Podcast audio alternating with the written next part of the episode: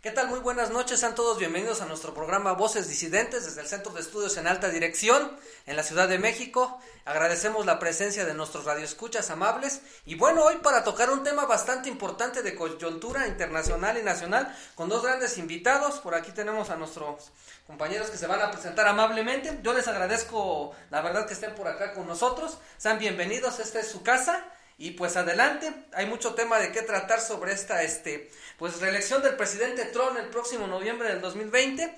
Ya platicando antes de entrar aquí al aire, estábamos viendo sobre los temas de, de economía, de política, tanto nacional como internacional, y nos viene a cambiar toda esta vorágine, ¿no? No nada más es el comercio, no nada más es lo político, sino las implicaciones que está pasando a nivel nacional e internacional. Y pues bueno, agradecerles muchísimas gracias por estar aquí con nosotros, la verdad nos sentimos muy agradecidos y un saludo y en nombre de nuestro director general, pues sean bienvenidos. Esta es su casa y pues por favor preséntense quiénes son. David, ¿quién eres para nuestro público? Ah, bueno, yo soy David Ortega Pineda, soy profesor de la UNAM en la Escoutitlán y en la FESA Catlán. Eh, también doy clases en la maestría, en la maestría de finanzas, en la especialidad de finanzas públicas. Y pues bueno, me interesan mucho los temas financieros, especialmente en cuestión bancaria, en cuestión de finanzas nacionales. Y pues bueno, aquí andamos compartiendo el espacio. Gracias por venir y bienvenido. Esta es tu casa, por favor. ¿Quién eres? ¿A qué te dedicas? Lo que tú gustes. Hola, buenas tardes a todos. Antes que nada, muchas gracias Gervasio por habernos invitado. Hola David, buenas tardes. Este, aquí es algo muy importante. Yo soy un Juan de a pie, un ciudadano común y corriente. Soy contador público de profesión, tengo una maestría en administración pública y estoy trabajando en la actualidad en el municipio de Teoloyucan. Estoy en la Dirección de Desarrollo Económico. Entonces, pues, quedo a sus órdenes. Muchas gracias, pues bienvenidos. Entonces, si atendemos del presidente Trump del 2016, cuando se veía algo real tangible, que fuera presidente de pues una nación que para muchos la ven en decadencia, pero que sigue siendo la potencia militar y económica y comercial, ¿no? Ahí está Rusia y está China en el ámbito internacional. Tenemos un problema que va más allá de la migración, de los derechos humanos. ¿Qué, qué nos tendrían que decir desde los números económicos, David, ya que eres experto ahí? ¿Qué, ¿Qué está pasando cuando hablamos de Trump con el comercio internacional y hablamos de la reelección? ¿Será todo comercial? Bueno, antes que nada quiero eh, hacer un anuncio en el sentido de que eh, cuando fue la elección de Donald Trump a la presidencia, ¿Sí? eh, estábamos en un salón de posgrado, Javier era mi alumno, y este, podríamos decir que fuimos los dos únicos que apostamos en que Trump iba a ganar. ¿Era un escepticismo? Eh, obviamente hubiéramos hecho una apuesta, una quiniela, porque nadie nos creía. Sí. Sí, este, a final de cuentas, pues no, no fue una, este, un anuncio muy popular, pero pues, estábamos conscientes de que tenía una gran posibilidad y pues, nos sesgamos hacia él. ¿Sí? Sí, al final de cuentas, y yo creo que nos faltó publicarlo, hacer algo, porque sí, este, o hacer una apuesta, a veces pienso. Bueno, ¿qué sucede? ¿Con qué, este, ¿con qué empezamos? Bueno, eh, generalmente cuando hablamos de comercio internacional, cuando hablamos de aranceles, cuando hablamos de todo ese tipo de cosas, pues hay que pensar algo. Bueno, ¿qué es el comercio? Al final de cuentas no lo podemos ver como una guerra, porque siempre platicamos, es que México tiene este, problemas, o es que se está enfrentando con tal país, o tal país está aprovechando de México. Bueno, en primer lugar, tenemos que ver el comercio como un acto en el cual dos agentes económicos van a obtener beneficio. Desde el momento que lo vemos como una guerra comercial o como una competencia, ya no es comercio. Sí, entonces tenemos que ver desde esa perspectiva. Eh, generalmente cuando tocamos el tema de que es que están abusando de nosotros, bueno, es, sí podría darse, pero eso es otra discusión. Pero en el sentido estricto el comercio no debe verse como una competencia, debe verse como lo que es, la posibilidad de obtener utilidades, de, de obtener ganancias. Ahora, ¿quién hace el comercio? ¿Los gobiernos o los empresarios? Entonces, ¿quiénes son los que impulsan realmente el comercio? Son los empresarios, en ese afán de utilidad, en ese afán de obtener ganancias. Ah, después ya llegan los este, tratados comerciales, donde los políticos pues, van a tratar de agilizar, obviamente, esos flujos, ya sea de capital, de servicios, de personas. Pero realmente la esencia del comercio la hace gente que tiene este, deseos de utilidad, deseos de... De ganancia legítima, Así de digámoslo así. fácil, sí. O sea, no es, no es que estamos hablando, ah, es que México exporta petróleo, bueno, lo exporta Pemex. O es que México manda aguacates. No, hay unos empresarios mexicanos que están con deseos de ganancia y además hay otros empresarios norteamericanos que están comprando los aguacates que tienen también deseos de ganancia. O sea, Ok. Eso es lo que mueve el comercio. No es el hecho de decir, ah, es que vamos a cerrar. Ahí eh, empezamos con un paradigma o empezamos con una visión, yo creo que sesgada, cuando hablamos de, de entrada como si el ¿Como otro víctimas? fuera nuestro contrincante o fuera nuestra víctima. o fuéramos nosotros los, este, las víctimas. Ok, va más allá. ¿En lo político, Javier? En lo político, ¿qué te puedo decir? Para mí Donald Trump Ajá. es realmente una persona enigmática. Es una persona que rompe todas las reglas. Es un republicano, es un patriota. Nos caiga bien o nos caiga mal. Sí. Es una persona que sabe vender, es un vendedor, vendedor nato. Sí. Og Mandino, si lo hubiera conocido, hubiera cambiado su libro de El vendedor más grande del mundo. ¿Por qué? Porque sabe vender ilusiones, proyectos, pero más que nada lo sabe ate- aterrizar. Y es lo que está haciendo Donald Trump en la actualidad. Donald Trump, desde que inició su batalla hacia la Casa Blanca, desde que comenzó esa competencia, nos hizo sentir que a él no le importa el odio, sino que el odio es la forma que él iba a avanzar.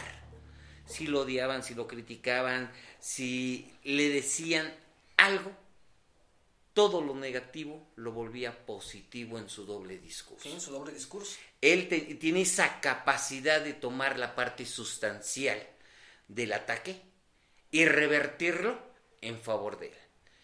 Vamos a pensarlo así de fácil. Un país, tú lo dijiste ahorita en la introducción, a donde se supone que está en plena decadencia, donde ya se fueron las grandes empresas, donde tenemos ciudades como Detroit que están virtualmente abandonadas, Abandonadas. no hay producción, no hay nada. De repente llega alguien y le dice, te voy a re- eh, regresar riqueza, te voy a regresar tu esplendor. Voy a traer de nuevo a las armadoras de Automóviles. de automóviles a nuestro país. ¿Por qué? Porque esa es mi misión como republicano. Y el republicano se fija en la política interna. Interna. Sabe Nunca en la externa. Sabe, exactamente, no externa, ¿eh? No. Para nuestro público. únicamente en la interna. Lo que digan afuera de sus fronteras, a ellos les viene valiendo gorro, siempre y cuando se cumpla la misión de hacer crecer al país como tal. Ojo, Trump lo que acaba de decir este Javier. Javier es que no le importa el exterior, le No. importa los natos, los norteamericanos como tal, para empujar. Y si andan en comercio mal, bien, ¿cómo anda Estados Unidos? ¿Por qué ese discurso tan legítimo que le llega, ¿no? Javier? A Sí. las personas.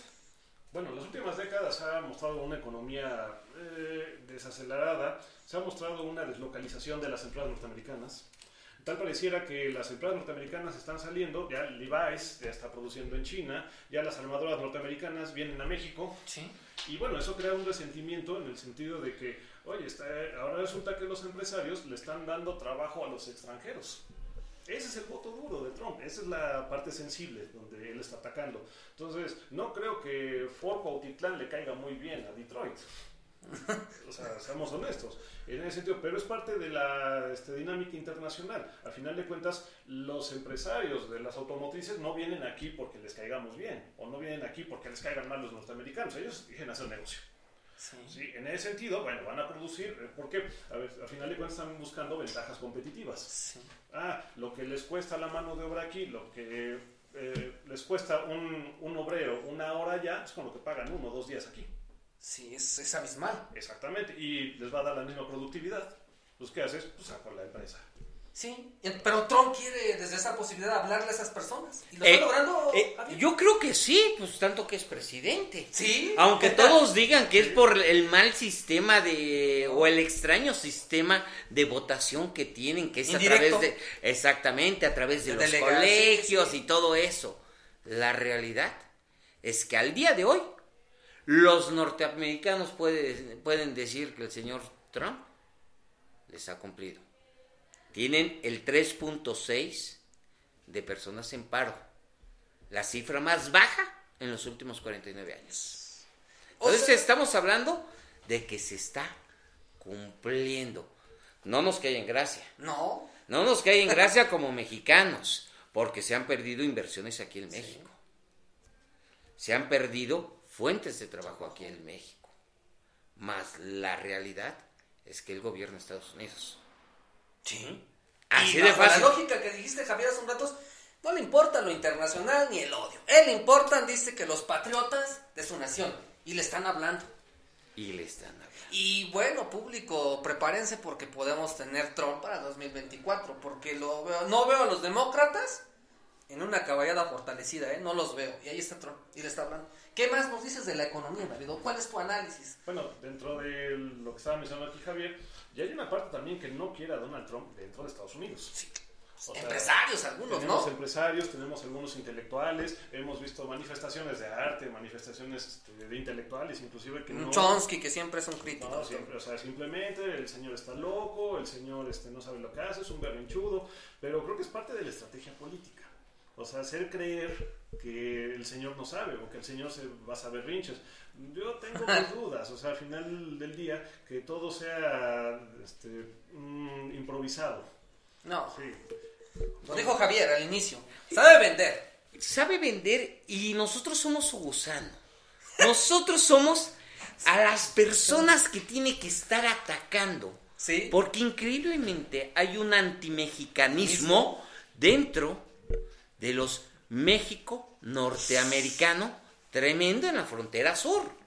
Y Es todos verdad. lo sabemos, y todos lo sabemos. Si ya, ya eres de segunda o tercera generación, ya eres norteamericano y ya no ves tan bien a los de la frontera sur. Entonces se están vendiendo porque ellos también son afectados. Ellos también están perdiendo la fuente de trabajo. Ellos también con la migración de las empresas hacia México, Latinoamérica, Sí. están perdiendo. Nosotros tenemos que analizar una cosa. ¿Qué sucede? ¿Quiénes son los países que emigran? Los más pobres. En 1901, la mayoría eran europeos. Sí. Aventureros que venían. a- 80% de los migrantes en 1901 eran europeos. En la actualidad, ese 80% son latinoamericanos, asiáticos. ¿Por qué? Porque es a donde están su- sufriendo ahorita la pobreza. Sí, violencia, cambio climático. Y junto con eso, tienen otro pequeño detalle. Y es como si, ahora sí que dice el dicho, cuando veas las barbas de tu vecino ¿Tan? pon las tuyas a remojar. ¿Y será el caso de nuestro país? No, es el caso de Estados Unidos, que está viendo la problemática que enfrenta Europa. Hijo, Alemania. Un tema, un tema, de verdad. Este, Italia. Inglaterra, Inglaterra, Italia, España, Sí. con la gran migración. Y que no tienen forma de sostenerlo. Entonces, él está haciendo lo propio. Claro que nuestro presidente, en este momento, ya empezó también a hacer lo propio. Porque tenemos un gran riesgo. Y ese gran riesgo es que nos conviertan en un tercer país seguro. Uy, es un tema ahí de los derechos humanos y fundamentales. ¿Tú qué piensas, este? David? Bueno, la migración es muy cierta. Al final de cuentas, no están abandonando su país por gusto. Eh, el caso de México, aproximadamente el 80% de los migrantes ya tienen trabajo en Estados Unidos. O sea, eso es importante. ¿En qué sentido? Eh, generalmente uno pensaría que un mexicano se va a la aventura. No, ya le tienen ahí preparado un puesto. Y también se da otro fenómeno. El- los empresarios norteamericanos a veces le dicen, oye, tráete a un paisano. Sí, entonces, ¿por qué es este, este? Pero aquí lo preocupante, ¿quién está saliendo de México? Pues mano de obra joven o este, fuga de cerebros. Y ahí entramos a otro fenómeno. En ese sentido, pues eh, la migración no, es, no lo podemos ver de México hacia Estados Unidos como un conjunto de aventureros que van a ver qué pasa, no. En el caso de los centroamericanos sí tendríamos que evaluar, bueno, ¿por qué están migrando? O sea, aquí en el caso mexicano sí es cierto, no tenemos las condiciones, hay violencia, no hay empleo, Pobreza, las- desigualdad, sí, sí, sí. corrupción. Hay comunidades en México que sobreviven de las remesas, incluso ya se hizo tradición Ah. mandar a los hijos a Estados Unidos para que manden las remesas. Pero en el caso de la migración este, centroamericana no es lo mismo. Oye, ¿sí es violencia? Eh, está más agresivo el asunto. Está- Más pobreza, hay más corrupción. pobreza, hay más corrupción, los gobiernos son más este, autoritarios, las pandillas, los pleitos que hay entre maras, los pleitos que hay entre los grupos Barrio delictivos, 18. eh, son mucho más este, agresivos que aquí en México. Ahora, un migrante centroamericano, al final de cuentas, ellos saben a lo que se van a enfrentar. Ellos saben que tienen que pasar por las maras, ellos saben Por que México. van a ser maltratados por el ejército en la frontera sur. O sea, porque es más agresivo el ejército en la frontera sur que el, eh, la patrulla fronteriza en Estados Unidos. La voz del pato, ¿no? Sí, bueno, ya por fin pasan por México. Se están arriesgando también a los grupos delictivos mexicanos. Híjole, ese es un tema. Ya. Bien complejo. Por fin llegan a Estados Unidos. Viene lo más fácil, pasar la frontera norteamericana, porque los otros era violencia eh, y estaba su vida en peligro. Y bueno, si es que llegan a pasar, vienen los francotiradores de Arizona. Civiles, ¿eh? Patriotas también ahí. Sí, que están haciendo patria no dejando entrar a estas personas, indeseables para ellos. Bueno, en ese sentido, ¿qué personaje enfrentaría esa aventura? Subirse a un tren llamado La Bestia, eh, cambios de clima, hambre. Violencia de nuestro país. ¿Qué madre toma a su hijo en brazos y estaría dispuesto, estaría dispuesta a hacer Travesía, ¿no? Exactamente. Entonces es muy fácil etiquetar, ah, seguramente es un delincuente o alguien que tiene, este, es un malviviente, entonces por eso lo hace. Pero yo no podría etiquetar que todos vienen bajo la... Hay este, migrantes que vienen con títulos universitarios. Sí, entonces pues ahí tenemos ese, es un tema pendiente, pero ahora, ¿cómo lo está usando Donald Trump? Bueno, Eso, bueno, pero ese, eh, bo- bo- ahí, ya, ahí, ya, ahí ya tenemos que ir a la percepción que le está creando alrededor Sí. de este tema. Sí.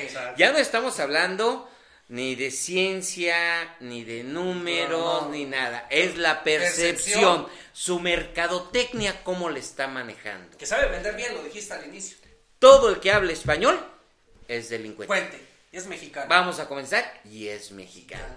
Sea mexicano o no sea mexicano. Si habla español, es Es mexicano. ¿El problema cuál es? Que radica en dos situaciones muy personales. Hace mucho tiempo estuve en el Bajío y me decía una persona que vivía ahí que sus hijos estaban en el extranjero. Le decía, ¿y por qué si tú tienes todas estas tierras, tus hijos están en el extranjero? Porque es nuestro derecho. Ah, Chihuahua, es que eso era México. Híjoles. Eso era México. Y a mi abuelo lo regresaron con el tren, porque nosotros habíamos nacido, mi, mi abuelo había nacido en California. Cuando se adueñan de California nos regresan en el tren. Y aquí nos quedamos. ¿Estamos conquistando entonces nuevamente? Yo creo que la reconquista ya se hizo desde que California es la tercera economía mundial. Mundial. y que está manejada por latinos. Así de sencillo. La reconquista ya se hizo. Lo único que falta es que exista en California alguien decidido a ser otro país. Se han dado, hay plebiscitos que quieren ser independientes, ¿eh? Exactamente. Sí, Y- ay, y, debemos de recordar que es una federación. Sí, Que es un acuerdo de voluntades. San- Se acabó. Que no le conviene a Estados Unidos porque es la No, economía más fuerte de todo el país. Es un motor. No le conviene. Y que tampoco van a dejar ese amor que tienen por sus insignias, por sus valores comerciales, Coca, NFL, todo lo demás. No lo van a dejar. Y eso que son demócratas los californianos, la gran mayoría. Sí, sí. Hispanos han estado en el gobierno. ¿eh? Entonces, hablamos de qué tengo que vender. Yo tengo que vender. Y Donald Trump está vendiendo a través de su mercadotecnia Bien. seguridad y bienestar para las familias. En Estados Unidos. Ah, claro, en el estado, Estados Unidos. Ojo, auditorio. Entonces, aquí lo que está planteando Javier, David, tenemos Trump para el rato y están escuchando los argumentos. Nos pueden gustar o no. Eso es tema de otro. Nos podemos sentir víctimas o no. Pero entonces, ¿sí se puede dar una reelección? Yo creo que se va a dar la reelección. Así Yo sinceramente creo que se va a dar la reelección. Y te lo voy a poner así de sencillo. Nuestro presidente López Obrador nos dice que él no se va a reelegir. Pero si las condiciones de vida y llegamos al 4% anual de crecimiento, el PIB per cápita pasa de ser de 9 mil dólares al año promedio a 20 mil. ¿Lo religes? Yo te pregunto, ¿lo religes? Pues es el sentimiento de cómo venda, bajo la lógica de Donald Trump. No, pero aparte es el sentimiento de los aciertos. Sí. Y Ok. patriótico. Exactamente, aquí hablamos de que vendo un producto y compruebo que ese producto es bueno, Sí. que tengo crecimiento en mi país, que tengo una disminución en el desempleo y que eso ha sido porque he detenido el flujo migratorio Migratorio. de esos mexicanos, de esos mexicanos que tanto daño hacen Sí. cuando es una, una gran mentira. Tú lo sabes. Son los que más Como inmigrante, como ilegal, no estás a salvo de los impuestos, ¿eh? No. No, te- no estás a salvo de los impuestos. Tú, aga- tú agarras, entras como ilegal, con un eh, este, seguro social este, tercero. chueco, tercero, de un muertito, de lo que tú quieras, pero pagas tus impuestos. No tienes derecho a seguridad social. No tienes derecho a ciertas prestaciones. No eres elegible para préstamos, pero estás pagando tus impuestos. Y a una tasa mayor que el ciudadano promedio que haga la misma actividad que tú. Entonces, somos una parte importante para la economía de Estados Unidos. Hablamos de que cuesta mucho mantener a los inmigrantes. También tendríamos que hablar cuánto aportan los inmigrantes. Sí. Nu- nunca lo va a tocar Trump. No, pues no le conviene. No es parte de su proyecto de venta. Y es un empresario, tú lo Eh, dijiste. Es un empresario. Ahora vamos a hablar también de los desaciertos que ha tenido. A ver, por favor, porque sí ha tenido muchos. Sí, el muro no le salió. Pues dicen que ya lo van a poner en México. Pero no- ahí, a- ahí aguántenme tantito. Este, con todo respeto. El muro ya está puesto. Vamos a comenzar que el muro en su gran extensión ya está puesto, pero mentalmente Ah, para el ciudadano, sí, sí, inclusive para el que quiere cruzar, ya está puesto. sí, Con la llegada de los militares a la frontera. No habrá un muro físico, pero mental. sí está. Ya Y lo está creando. percepción está. Ahí está la percepción, ahí existe Ahí podríamos hablar entonces Por favor. de cómo, como buen político, algo que no le salió, después lo cambia a su beneficio. Tiene, mm, me parece que son, son seis guerras comerciales las que está enfrentando. Abiertamente. Abiertamente. Este, con China, con México, los paneles solares, el hierro y el acero. ay, Rusia, los rusos. este, con los rusos está raro el asunto, porque como que hay un... Sí, Putin, ¿no? Eh, sí, no, no hay, hay como un pacto de no agresión, pero de, repente como, como hasta parece que se llevan bien. ¿no? Pero por el otro lado, pues también tiene pleitos con empresarios dentro de Estados Unidos. Hay una parte de los republicanos que también ya se declararon en contra de Donald Trump. Sí. Entonces ya también tenemos que hablar que ya tiene debilidades o ya tiene ciertos elementos que él los, los ha transformado, o sea, a su conveniencia, pero no todo le podría salir. El pleito que ahorita tiene con Huawei, con los celulares, Sí. con, bueno, con las redes, con la 5G, es interesante porque puede que le salga contraproducente. A lo mejor los chinos sí desarrollan la tecnología sin, este, sin Estados Unidos y ahí podría ser otra cosa. Entonces, ahí este, yo no creo que tendríamos que verlo también desde esa óptica. Bueno, tiene sus debilidades, tiene sus errores, pero también lo sabe vender. Sí. Es un tipo que sabe, Javier al inicio lo dijo, sabe vender. ¿Tú cómo ves ahí? Volvemos a lo mismo.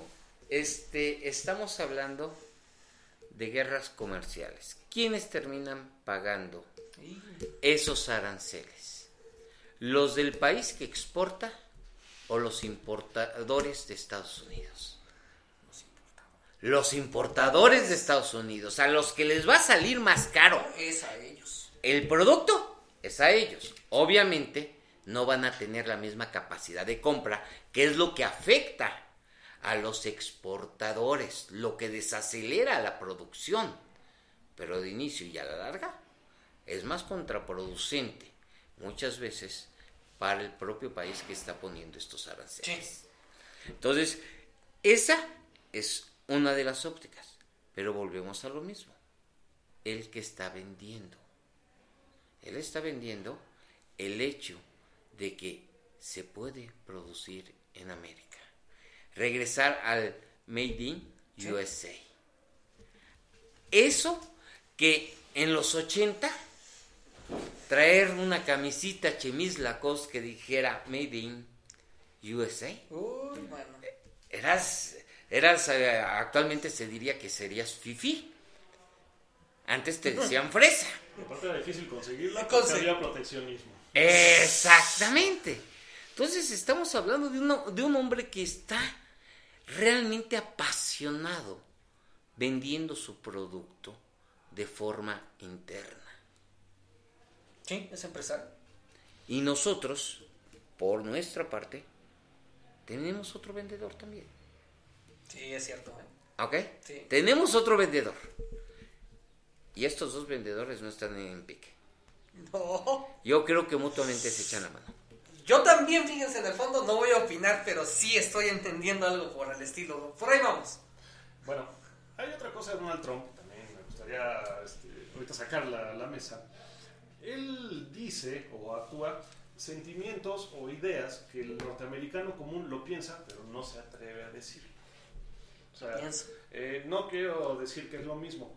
Eh, cuando, si vemos lo que hizo Hitler en su momento, la supremacía racial, pues eso se pensaba, cosa que no soy neonazi, pues está rapado, pero... Ni es inteligencia, ¿eh? No, no, tampoco. Pero este, o sea, si uno lee mi lucha, si uno ve el contexto de la época, ser supremacista era decir, pues soy intelectual. Teníamos intelectuales mexicanos que pues, ellos estaban apoyando al José Vasconcelos, Sí, o sea, y no era el único. Entonces, de repente él se atrevió a expresar de manera abierta, Abierta. un sentimiento pues, que era este, común, inclusive con un nacionalismo. Y patriótico, ¿no? Exactamente. Bueno, en ese sentido llega Donald Trump, entonces cosas que siente el norteamericano, pues él sí se atreve a decirlas. Porque si hablamos, es que está haciendo un proteccionismo comercial, ya se, ya se venía dando. Sí. O sea, seamos honestos, pasa es que ahorita le ponen el nombre de aranceles, pero antes eran las medidas no arancelarias. Siempre ha habido un proteccionismo de los países desarrollados hacia los países subdesarrollados. Eso no es nuevo. O sea, es más difícil que México exporte a Europa que exporte a Guatemala. Así de simple, porque lo llenan de reglamentaciones, lo llenan de una serie de tratados, donde pues le llaman las este, barreras no arancelarias. Entonces, eso de decir, es que Donald Trump está imponiendo proteccionismo, pues, ya se viene dando, o sea, eso no es nuevo, o sea, No. que quede claro. Es que Donald Trump está corriendo a los migrantes. Obama fue el presidente que más, Que más deportó. Sí, con todo y su sonrisa, un presidente muy laxo, este, Educado. deportador. Sí, aparte, este, mm, caía bien el señor, ¿no? Sí. o sea, despreocupado. Pero a final de cuentas, inclusive, este, él mandó recursos para que México empezara a frenar a los migrantes. Sí. O sea, eso no es nuevo. Sí, entonces hay cosas que Donald Trump no está inventando. Ahorita obviamente le estamos colgando y cómo es posible, pero hay partes de las dinámicas que pues no es nuevo. O sea, ya tenía una tendencia, ya, ya se venía aplicando. Y es, estoy totalmente de, de acuerdo con David. Es exactamente esa es la, la esencia. Es lo que no dice el ciudadano común y dice. corriente, ya tiene un portavoz. Sí. Así de sencillo, como en su momento han sido distintos líderes a nivel Latinoamérica. ¿Ok? A nivel, nivel Europa. Sí. últimamente en la misma Rusia que se está viviendo hoy en día. Lo tienen. Tenemos una nueva especie, yo diría que una nueva, un nuevo esquema de líderes. Líderes que recolectaron lo que la sociedad percibía y en voz alta lo están diciendo. Porque el proteccionismo, como dice David, No es nuevo. No es nuevo, simplemente cada vez que nos vetaban el atún, Tú. el jitomate, la naranja, porque había existido este congeladas en California, en sí en California California. y en Florida, pues era para levantar sus productos. Y en base, ah no, es que fueron regadas con agua sucia, es que traen esto. O es que el atún se ha detectado Matas a la que, vaquita, ¿no? que estás, eh, que viene también con partes de, de, de vaquita. A ver, aguántame, nada más son pretextos. Pero él no necesita irse a eso. Él habla de frente y claro. No quiero a los mexicanos. Y no los quiero porque le quitan oportunidades de trabajo a los norteamericanos. Y eso es lo más light, ¿eh? Porque nos dijo violadores y asesinos, delincuentes. Eso es, no nos los dijo a nosotros, no se está dirigiendo a nosotros, eso es otra cosa que tenemos que entender, no se dirige a nosotros, se está dirigiendo a su pueblo. Y se está dirigiendo a su pueblo por todos aquellos que han sido maltratados. Debemos de recordar que con la llegada de los Marielitos, con la llegada de, digamos, eh, las bandas delictivas de procedencia cubana, las mexicanas con su narcotráfico, las este, de Centroamérica a través de la Mara Salvatrucha, se ha creado realmente a lo largo de Estados Unidos grupos delictivos que han venido a desbancar a la mafia italiana, a los irlandeses, a todos los que fueron migrantes a principios del siglo pasado. Así de sencillo, no es algo nuevo, se tienen que organizar. Por eso en los años 20, 30, de ser mafiosos se convirtieron en grandes empresarios. Sí, es verdad. Así de sencillo, y lo dice la historia. No lo decimos nosotros, No, yo no lo inventé, lo dice la historia. Sí, de hecho, en ese sentido, las bandas de narcotráfico pues, en Estados Unidos ya son las que dominan el mercado al mayoreo. La mafia rusa es la más poderosa. o sea, es la pero tenemos que hablar del crimen organizado, en ese sentido. Se le llama organizado no porque se pongan de acuerdo los rateros, sí, eso- sino cuando ya están coludidos con autoridades. Sí, con el gobierno. Sí, eso es importante. Entonces, cuando esos grupos delictivos llegan a crecer tanto que inclusive ya colocan a su gente en puestos de gobierno o controlan a personas que están en el gobierno, ese ya es la mafia, vamos a llamarle. Y bueno, pues en primer lugar tenemos a Rusia. Sí, incluso Rusia es más mafia. corrupto que México, sí, la mafia rusa. Después tenemos a la mafia china, los Triada, es la segunda más grande del, planeta. La tercera era la italiana, pero llegaron los mexicanos y ya los desbancaron. Sí. Ya tenemos sucursales, este, ahora sí me digo mexicano, ¿verdad? Ya tenemos sucursales en Europa, en Norte de América, de África, y obviamente ese mercado, ya al mayoreo en la cuestión drogas, ya está manejado gran parte por las mafias mexicanas. Pero ahí vamos a otra cosa, Por favor. oferta y demanda. No, bueno, Aquí es una cuestión de oferta y demanda y regresamos a- al inicio de la plática, que es el comercio. Y el comercio es simplemente el acto de producir lo que otros necesitan y ponerle un valor agregado que va a ser tu utilidad. Sea juguetes, ropa, alimentos o lo que quieras. Eso es el comercio. No hay guerra comercial. Lo que hay es una competencia muy sana en esta globalización, porque el dinero no tiene fronteras. El dinero no te va a respetar. El dinero a donde haya may- mayor utilidad se va a ir y se va a invertir en esa parte. No tiene fronteras, pero prácticamente el comercio simplemente es la búsqueda de la utilidad en un intercambio sano de mercancías. Ponle el nombre que quieras. A mi punto de vista, el crimen organizado, como la política, como el monopolio, como todo, es ofrecer un producto y de ahí sacar una ganancia. De manera ilegal. En las mafias. sí, en ese sentido, Donald Trump acusa a México de que nos estamos beneficiando con el Tratado de Comercio. ¿Y si nos estamos beneficiando, David? Eh, es que nos estamos beneficiando, como hay un chiste de economistas que dice... A "Oye, ver, por favor. ¿Cómo sigue tu mujer? ¿Respecto a qué? Hoy está mejor respecto a quién. O sea, todos los dos comparar, a final de cuentas. Entonces, no estamos beneficiando. Bueno, vamos a verlo. Si lo vemos en términos comerciales de lo que se importa contra lo que se exporta, México sí tiene superávit respecto a Estados Unidos. Y de hecho, esa guerra con ¿Qué es el superávit para nuestro público que no es economista? Ah, pues que la- los ingresos de capital vía ventas, que son las exportaciones, es mayor que lo que eh, sale del país vía importaciones. Es decir, que el volumen de dinero por exportaciones es mayor que el volumen de lo que se pagó por importaciones. Ok, Es ganancia para México. Eh, es que fíjate que cuando hablamos de México no podemos decir ganancia, se habla superávit o excedente. Porque básicamente como es un indicador macroeconómico, pues no puedo decir, ah, este, tiene ganancia, ¿no? No, o sea, es un superávit porque si es una empresa privada sí podemos hablar que tiene utilidades o ganancias. Bueno, en ese sentido México, si comparamos lo que le manda a Estados Unidos contra lo que compramos de Estados Unidos, sí tenemos superávit. Sí, y a tal grado que esta guerra comercial con China le convino a México y nos posicionamos ya por arriba de China como socio comercial. Este Donald Trump y dice, es que México se está beneficiando con ese Tratado de Libre Comercio. Sí, definitivamente, bajo ese término comercial sí. Pero lo que tendríamos que ver, ampliando un poco más la fotografía, pues que cuántas empresas norteamericanas están aquí en México, son las que ensamblan y exportan, y luego las utilidades se van para Estados Unidos.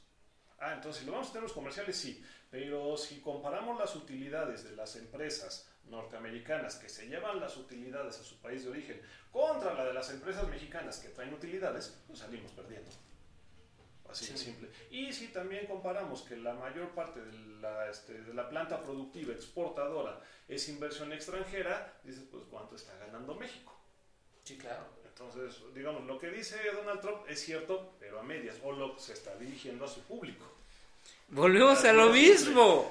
¿Qué le vas a vender? Es, es tan sencillo como el teléfono que tienes aquí en la mesa. Tú le vas a, le vas a decir al posible consumidor, mira, el vidrio no se empaña, mira. Es de Gorilla Glass, es un sensacional vidrio. Mira, te lo rayo. Pero si no tiene buena recepción, nunca lo vas a mencionar. Vas a decir que saca unas fotografías sensacionales. Aunque el teléfono es para qué? Comunicarte. Si esa función no la cumple es lo de menos porque saca muy buenas fotografías. Entonces vas a empoderar las cualidades, nunca tus deficiencias. Y él tiene que empoderar que existe, que, que nos compran más de lo que nos venden, en pocas palabras. Pero nunca les dice, ah, es que lo que nos venden, estos cuates son de empresas mexicanas, de empresas americanas, que radican en México, utilizan la mano de obra de alta calidad que tenemos los mexicanos para traer productos más baratos aquí a Estados Unidos. Porque un carro ensamblado en Estados Unidos contra un carro ensamblado en México, la calidad de armado yo creo que se la llevaría a México. Pero el precio se lo lleva a Estados Unidos. Y a tal grado que Europa nos, nos usa como trampolín. Pues tenemos una inversión de eh, armadoras europeas eh, de automotrices y, y ellas dijeron, con todo y arancel nosotros seguimos invirtiendo. Lo declaró BMW, ¿no? ¿Sí? Sí, porque así de simple, para que te quite la palabra, este, pues con todo y arancel, lo que me ahorro en mano de obra, me conviene, eh, a final de cuentas, que ensamblarlo en Estados Unidos o en Europa. México. Al final, y como Por la calidad y lo... No, pero otra cosa, no lo pueden mandar de Europa a Estados Unidos porque no, este, los tratados comerciales no son tan simples. pero si lo ensamblan en México y lo mandan a Estados Unidos, no hay problema lo que se llamamos triangulación comercial. Entonces, pues, ¿qué sucede? Pues que invierten en México y eso ha, este, ha permitido que México se haya hecho ya potencia en ensamble de autos y en autopartes. De plano, o sea, sí tenemos ciertas características, no, no todo es malo, digo. No, no, es que México tiene más bien muchas cosas buenas, no las hemos explotado, somos los primeros eh, exportadores de televisión, hasta la última noticia que tengo podemos ensamblar muy bien. La cosa es que nuestra calidad no se ve reflejada. Les recuerdo que soy contador público. Por favor. Entonces, no se ve reflejada en el bolsillo izquierdo ah. de los trabajadores mexicanos. No hay un desarrollo humano para los trabajadores mexicanos. estamos en desventaja. Lo decía David hace ratito. Lo que es una hora en Estados Unidos puede ser uno o dos días en México. ¿Pero por qué? ¿Por qué? Porque nuestras economías son dispares. Nuestras economías son más pequeñas. Nuestro Producto Interno Bruto representará a lo mejor la tercera parte del Producto Interno Bruto de Estados Unidos. Porque nuestra economía no está basada en la producción agrícola Increíblemente la de Estados Unidos, sí. sí. ¿Y quiénes les van a trabajar esa tierra agrícola? Ahí, ahí se los dejo nada más para preguntarle a los políticos del otro lado de la frontera norte, ¿quiénes trabajan esas tierras? Porque esas tierras son producto de una mano calificada de otro país. Ponle el nombre que quieres aparte con un empleo que es este, mm, temporal. Sí. Sí, porque no lo necesitas todo el año. Lo necesitas nada más en determinadas ocasiones, pues no tienes que hacer una contratación formal. Pues nada más así como... Lo dijo. Ajá, vienen, pues ya acabaron, se acabó la temporada, pues van de regreso. ¿Qué hace Canadá? ¿Por qué? ¿qué- qué- qué- qué- qué- pero Canadá, Can- Canadá en ese aspecto su política siempre ha sido muy clara. Él selecciona su migración. Sí. Y siempre lo ha hecho. Desde que yo tengo recuerdos, desde los años 80, Canadá siempre ha controlado su migración. Ha, inclusive ha habido años en que no recibe Migrante. migrantes porque reúne a todos y los va poniendo en distintas partes. Distribuye su población a lo largo, a lo largo de su territorio. Es una política que si le hemos respetado siempre a Canadá, nunca se le ha criticado. ¿No? Ahorita que Estados Unidos lo hace, se lo queremos criticar, pero porque somos los afectados. Se, hay, hay que criticárselo porque somos los afectados. El día que México lo haga, no los van a criticar. Y lo vamos a hacer, ¿eh?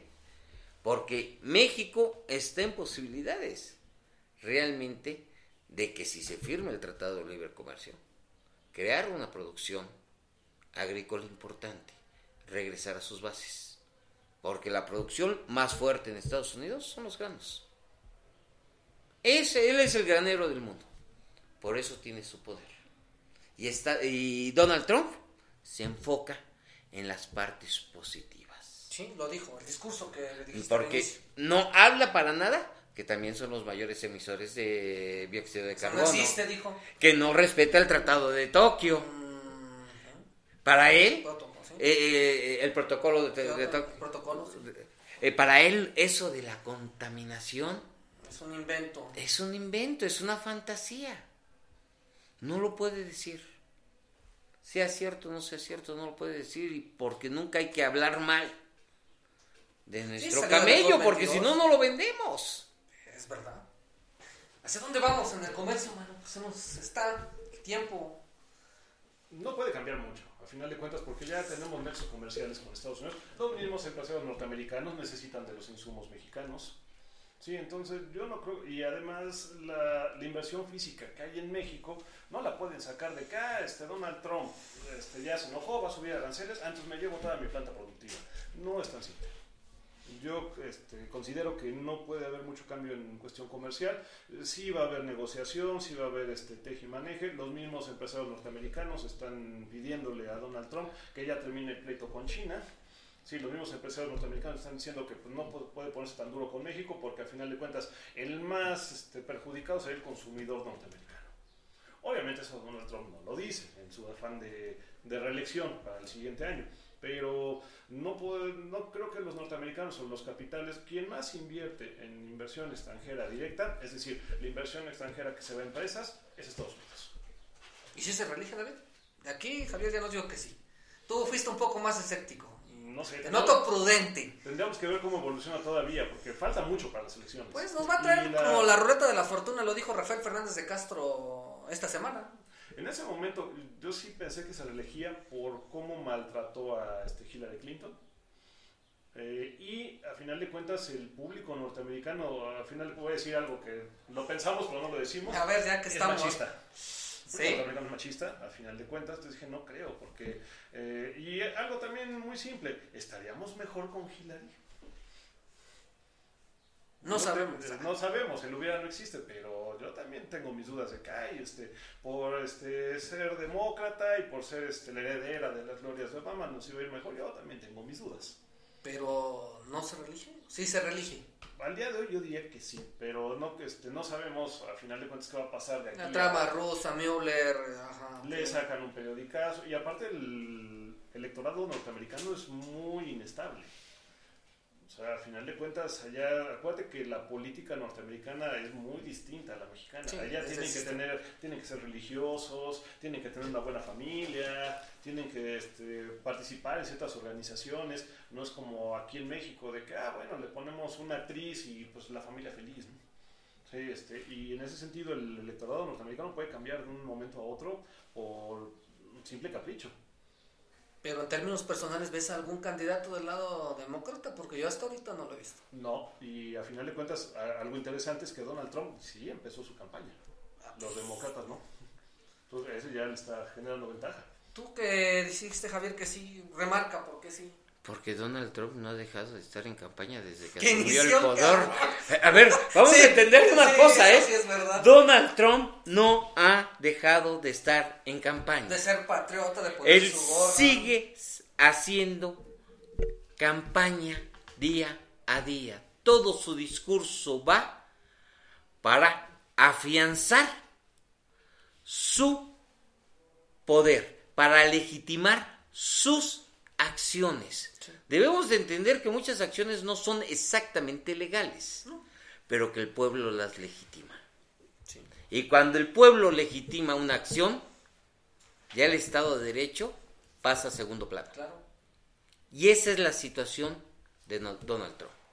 Él no ha dejado de estar en campaña, va a seguir en campaña.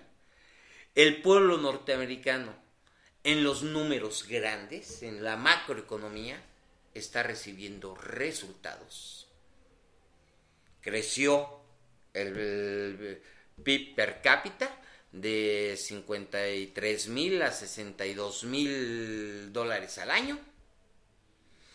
Bajó el desempleo de 4.1 a 3.6 en los últimos años. Y pensando mal en eso. A ver, hay, ocasiones que dicen, es que es un presidente de tuitazo. Híjole, se sabe vender, pero bueno. Ah, pero si lo pensamos de otra manera, ¿no será también que tiene un sector que favorece con esos tuitazos? por ejemplo, David? Hay un sector industrial o un sector de inversión y dices, bueno, si puedo crear un, este, una crisis, puedo inventar una crisis, por ejemplo, ah. ahorita yo invento una crisis con los migrantes o yo invento una crisis con este, la situación de China. ¿Los grupos financieros estás hablando? Puede ser, que a final de cuentas dices, no creo que el tuitazo haya sido nada más por... Sí, esa especulación. Sí, yo te entiendo, y agarré también... Puede haber un sector que también le convenga o sí, que estar sí, sí, la parte, sí, entonces, pero el señor ha generado esa, ese nuevo estilo de gobierno. Ojo con lo que acaba de decir que no hemos tocado. Eh, los grupos eh, financieros internacionales. A ver, aquí, aquí acabas, acabas de tocar un tema de los clásicos. La información, la información cómo debe de correr. Yo estoy de acuerdo contigo. Es mercadotecnia pura. Es venderle al que le tienes que vender. Porque aquí en México les llamamos cortinas de humo. Sí. Aquí en México les llamamos cortinas de humo. Allá él lo utiliza a través de Twitter. Obviamente que hay quienes se benefician con cada especulación que él hace. pero es parte del desarrollo de su política. Y es parte de afianzarse. Es una persona que comunica todo lo que hace. Sí, está cercano, está en la polémica posición. La gente le gusta sentirlo. Y un tuit, pues rebasa las fronteras. Tanto que el día de hoy estamos hablando de un presidente que tiene mucha injerencia en México, que no es nuestro presidente, pero que económicamente muchas de sus decisiones tendrán repercusión en el bolsillo de los mexicanos, en el bolsillo izquierdo de los mexicanos. Entonces, así de sencillo. El Señor sabe lo que está haciendo, nos guste o no nos guste, no nos lo está preguntando. ¿Qué más podríamos agregar? Mm, sobre esas crisis, recordemos que el norteamericano eh, tiene el ego de que se siente el policía mundial.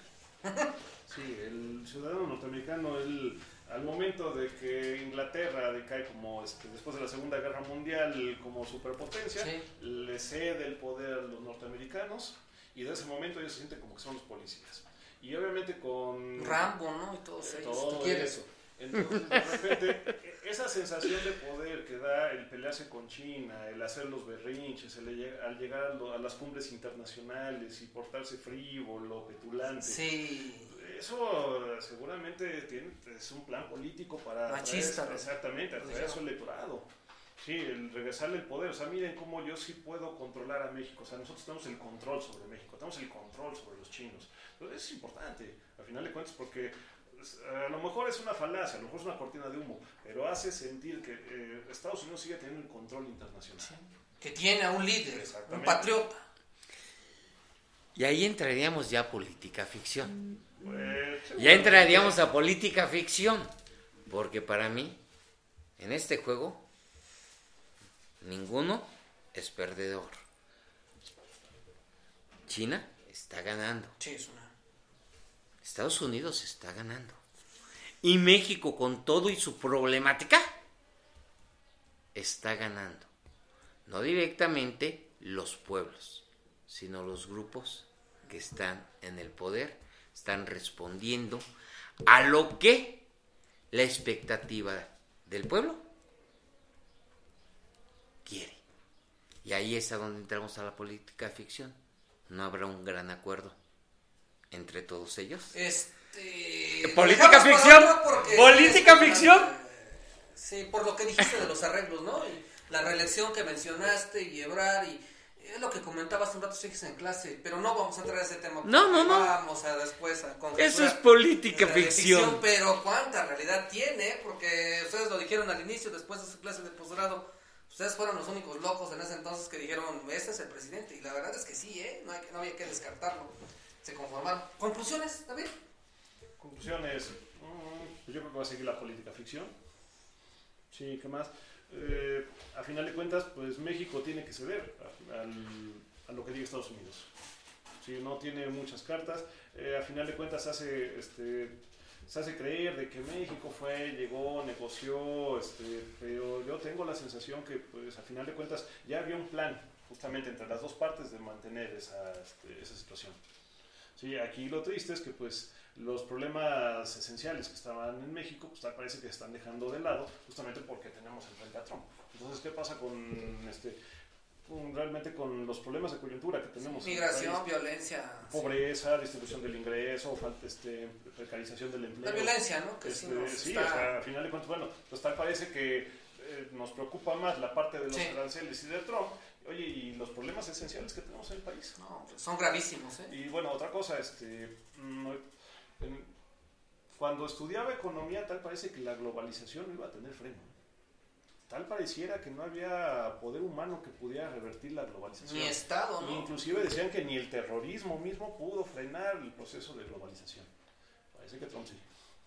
Y no nada más Trump, ¿eh? Porque el Brexit, Francia, Estamos Italia, un- eh, eh, Bo- Bolsonaro en Brasil, Macri en Argentina, es en- otro tema, ¿eh? El Parlamento Europeo ganó más, este, más escaños la ultraderecha. Sí, Entonces parece que pues, no sé si se vaya a frenar eh, completamente, pero sí tenemos ya este, un cuestionamiento acerca de lo que es el proceso de globalización.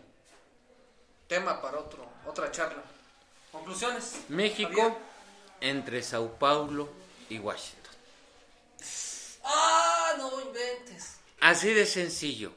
Un área de oportunidad para crear una política efectiva dentro de México. Nosotros estamos Sí. entre Sao Paulo y Washington. Así de sencillo. Tenemos área de oportunidad, podemos crecer, podemos desarrollarnos, tomando las dos cosas buenas de cada uno de estos grupos que durante los 80 y 90 han venido creando el teje político de Latinoamérica. Pues quedamos picados, la verdad se nos fue el tiempo bastante rápido con una buena charla. Vamos a hacer otro programa con el fin de la globalización, el freno a la globalización y los acuerdos ficción ahí, que sí los entiendo, ¿eh? yo sí los logro vislumbrar, o sea, no, no, no me quedo ahí en lo políticamente correcto. ¿eh? Dos temas que me quedo bien importantes. Que son muy mal pensados. Eh, no, somos políticamente incorrectos si lo decimos, ¿no? Es lo que dicen hoy, caramba, bueno. Y yo soy contador, no economista, ¿no? Los números grandes no los veo muy bien, por eso traigo lentes. Bueno, uno es clásico, el otro es exacto, ¿no? bueno, yo les agradezco mucho, la verdad, David, Javier, qué gusto charlar con ustedes. Este, pues esta es tu casa, amables radioescuchas, este, gracias también por escucharnos. Bienvenidos, esta es su casa. El, próximo fin de semana vamos a estar con un internacionalista propiamente. Internacionalista, a ver cuál es su postura, siempre, ahorita fue enriquecedor. Vamos a ver qué dice, porque este tema no nada más es Estados Unidos, ¿eh? ya lo mencionaste, estamos entre Sao Paulo y Washington, ¿no? Pero ¿qué está pasando con los otros países? Por ejemplo, ahorita el Brexit, lo que dijo de la Unión Europea con las recientes elecciones, las olas migratorias. Pareciera que lo que dijiste, que suena muy incitador del freno a la globalización, pareciera que sí, la política, no ficción. Bien interesante. Pues no queda más que agradecerles, la verdad fue un programa, esta es su casa, siéntanse en ella. Y pues vamos a hacer un segundo programa, nos concertamos. Ya platicamos ahí de algunos claro tiempos políticos para ti, también de agenda para ti. Pues muchas gracias, un saludo la verdad a todos nuestros radios amables, radioescuchas, televidentes. Y si quiere mandar un saludo, adelante, alguna palabra final. No, pues gracias a todos por habernos escuchado. Esperamos que sea de su interés. Hagamos un poquito de política ficción. Pensemos mal, a lo mejor acertamos. No, pues gracias por la invitación, nuevamente. Y pues qué bueno que sean estos espacios para poder discutir y tener ese enfrentamiento de ideas. Al final de cuentas es lo que nos va a enriquecer. Obviamente el, no estar de acuerdo. bueno, bueno pues, eso es definitivo. Pues muchas gracias, buenas noches, buena suerte.